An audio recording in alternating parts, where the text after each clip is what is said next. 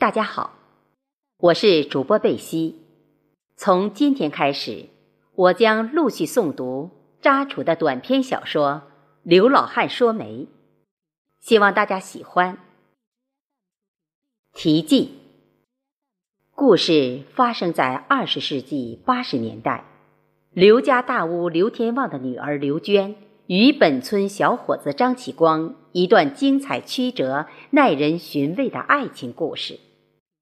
天上无云不下雨，地下无媒不成婚。大队书记刘喜庆为他们做媒，几经周折，天下有情人终成眷属。最后，刘娟与张启光圆满结合。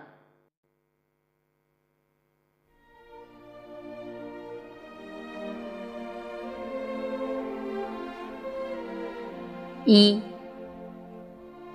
男大当婚，女大当嫁，自古以来就是天经地义的事。但凡男女孩子年龄到了二十多岁，父母亲就催着儿女们找对象。刘家大屋的刘老汉经常说：“婚姻是大事，不能急。有心栽花花不发，无意插柳柳成荫。”姻缘是缘分。二十世纪八十年代，刘家大屋的刘老汉是有名的媒婆。周边哪家的男孩或女孩，到了嫁娶年龄，婚姻是否成就，只要别人说出名字，他都能够对答如流。刘老汉名叫刘喜庆，五十多岁。是当年大队书记，在职期间铁面无私、秉公办事、助人为乐，深得群众喜欢，上级政府部门经常表扬。但是由于性格刚正不阿，也得罪不少人。儿子与女儿大学毕业后，他也就辞职不干了。方圆几十里，刘书记有良好的口碑。所以，周边的帅哥靓女基本上都是他做媒人。农村习俗，男婚女嫁要有三媒四正，一个主媒。其实，媒人也得不到多大的实惠。不过，媒人都是地方上德高望重之人。要是一对年轻人谈恋爱有分歧时，媒人要及时调解，给双方做思想工作。俗话说：“做媒做保，自讨烦恼。”有人笑话他。刘书记有这种嗜好，每家请他做媒人，他都不推辞。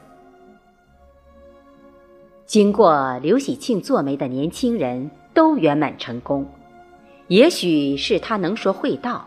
也许是他有魄力，或者有威望，好像地方上人都给他面子似的。刘喜庆家隔壁刘天旺家有一儿一女，儿子安家立户了，女儿刘娟今年二十三岁，天生丽质，亭亭玉立，容貌出众，很多人说媒门槛都踩破了，但是。刘娟见媒人来了，不理睬人家，躲到自己的闺房里。刘天旺与老婆看在眼里，想在心里，十分着急。有一天，刘天旺问老婆：“刘娟是不是有意中人了？”